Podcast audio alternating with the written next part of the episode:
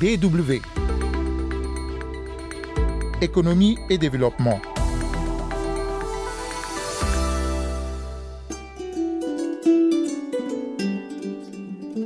Bonjour, la ZLEC, zone de libre-échange continentale, on en parle à nouveau cette semaine.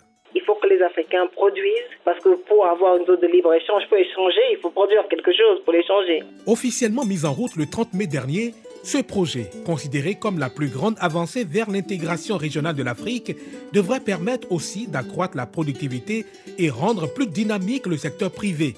Vous entendrez dans la seconde partie de ce numéro les précisions de la secrétaire exécutive de la Commission économique des Nations Unies pour l'Afrique. Mais avant, rendons-nous en Afrique centrale où le projet de construction d'un pont sur le fleuve Congo entre Kinshasa et Brazzaville fait polémique dans les deux capitales les plus rapprochées au monde. Les travaux de ce projet, qui seront financés à hauteur de 210 millions de dollars par la Banque africaine de développement, devraient débuter en août 2020. Mais nombre de Congolais pensent que le débat autour de ce projet devrait être davantage approfondi avant de lever une option. Les explications de Salem Milongo, notre correspondant à Kinshasa. Nous sommes au port de l'Onatra, le plus grand port public où accostent des grands et petits bateaux en provenance de l'intérieur du pays, le long du fleuve ou en face du côté du Congo-Brazzaville.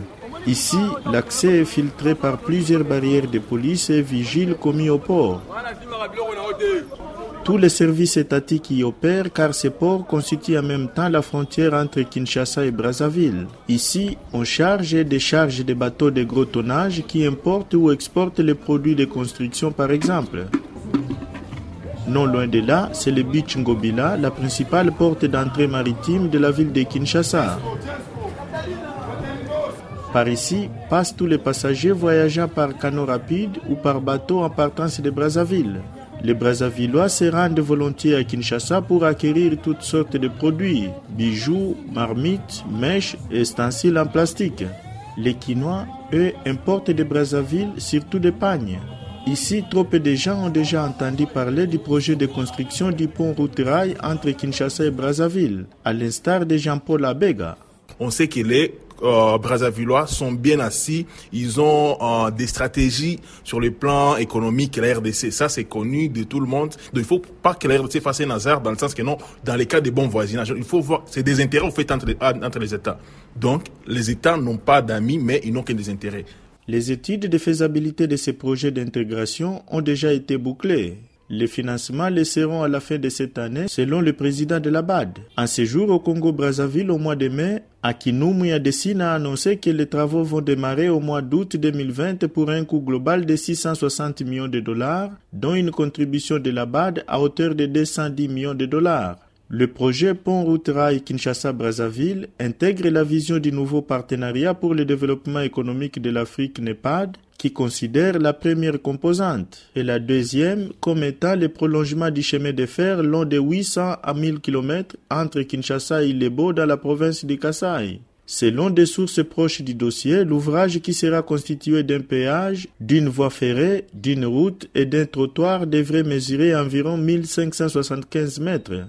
Pour la Banque africaine de développement, ce projet est conçu pour le grand bonheur des peuples et autorités des deux pays, en raison de ses retombées surtout économiques. Côté Kinshasa, les autorités ne veulent pas commenter ces sujets pour la simple raison que cela ne fait pas l'unanimité. Les ressortissants de la province du Congo central, province de l'extrême sud-ouest de la RDC, estiment que le projet pourrait davantage porter préjudice au port de Matadi, chef-lieu de leur province. Le député Fabrice Puela est le porte-parole des notables du Congo central. Ce pont impacterait très négativement parce que nous dirons à ce moment presque adieu à l'ex-RVM, aujourd'hui CVM. Nous dirons adieu à toutes les agences des grandes entreprises que nous avons au Congo central, à Boma et à Matadi. Figurez-vous, le budget de la République démocratique du Congo dépend en plus grande partie des recettes douanières. Et les recettes douanières, à plus de 60%, proviennent de la province du Congo central, justement, avec le dédouanement des marchandises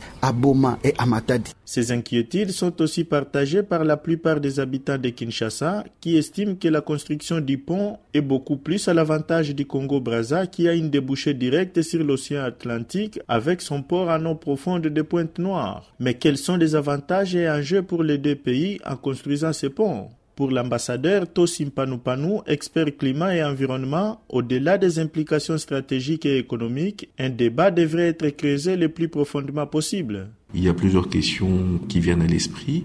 C'est par exemple, euh, ne devons-nous pas d'abord privilégier l'intégration nationale au niveau euh, de nos provinces, c'est-à-dire faire des routes, des autoroutes, des ponts, des chemins de fer pour pouvoir interconnecter nos provinces et nous assurer que il y a justement euh, le développement de, pôles économiques euh, importants. En attendant les réalisations de ces projets dont on parle depuis longtemps, des canaux et bateaux, souvent vétustes, restent le seul moyen pour allier les deux capitales par le fleuve. La traversée ne dure que quelques 15 minutes, mais il faut compter deux à trois heures d'attente et de tracasseries administratives au départ comme à l'arrivée, dans un désordre chaque jour renouvelé.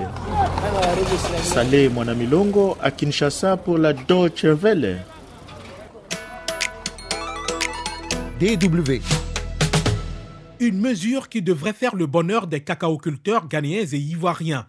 Les deux premiers pays producteurs mondiaux de cacao viennent d'annoncer qu'ils ne vendraient plus leurs produits en deçà de 2600 dollars la tonne, une décision historique présentée comme un moyen de mieux rémunérer les agriculteurs. Depuis des années, ce sont les acheteurs qui ont déterminé les prix, a confié Joseph Aïdo, directeur général du Ghana Cocoa Board. Pour essayer d'inverser la tendance, la Côte d'Ivoire et le Ghana ont donc suspendu la vente des récoltes de 2020-2021 jusqu'à nouvel ordre pour préparer la mise en place de ce prix minimum. Sur les 100 milliards de dollars que représente le marché mondial du chocolat, seuls 6 milliards reviennent aux agriculteurs. Une situation déraisonnable avait fustigé le vice-président du Ghana. C'est pour cela, précise Mahamadou Baoumia, que les gouvernements se sont mis d'accord pour offrir aux agriculteurs une juste part de la richesse produite par l'industrie. DW après son entrée en vigueur le 30 mai dernier, la zone de libre-échange continentale passera à sa phase opérationnelle le 7 juillet prochain à la faveur d'une grande réunion des chefs d'État et de gouvernement. Ce sera à Niamey, au Niger. Si la ZLEC connaît encore quelques réticences, beaucoup la considèrent, à l'instar de Vera Sangwe, comme étant la plus grande avancée vers l'intégration régionale de l'Afrique en vue de favoriser l'accroissement du commerce intra-africain. Les appréhensions quant à la mise en œuvre de ces mécanismes et la gestion des éventuels contentieux sont légitimes, selon la secrétaire exécutive de la Commission économique des Nations Unies pour l'Afrique. Mais elle soutient que ce projet constitue le moteur d'un véritable développement du continent.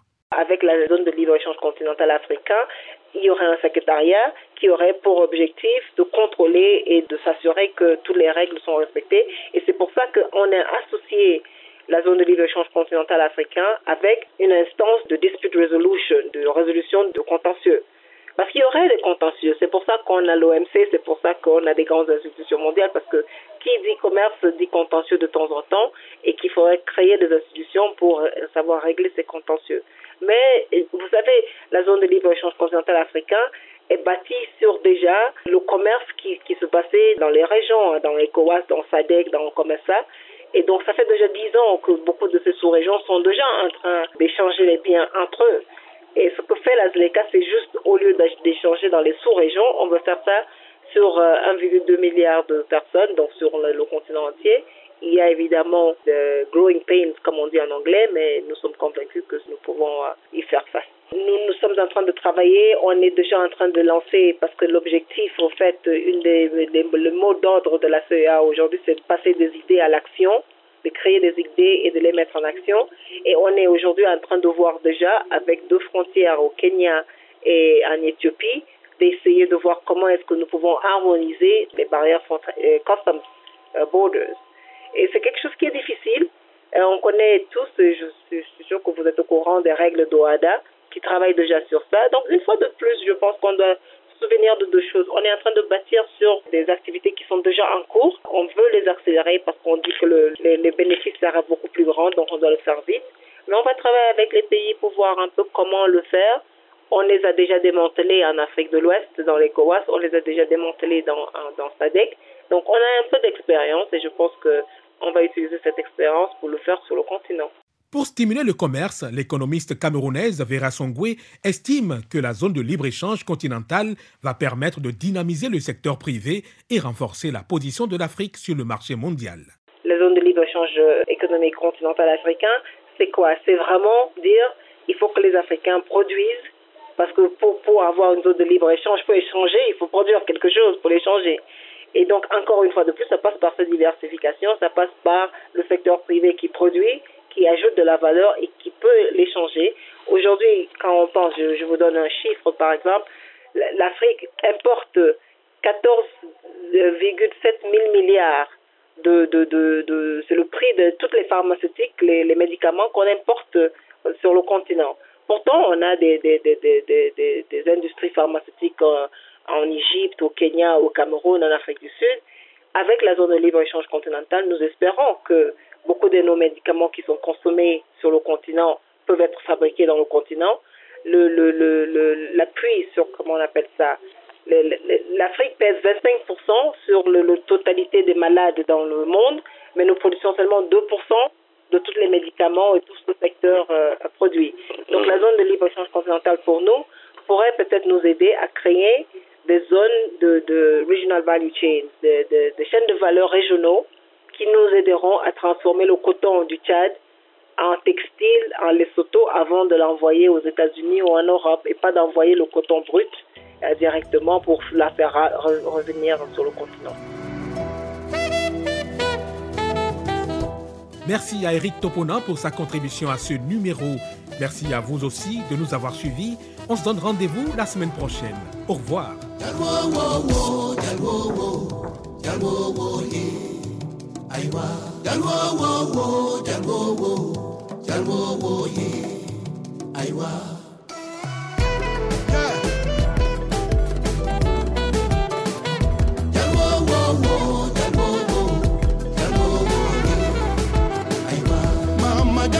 Sita cancurán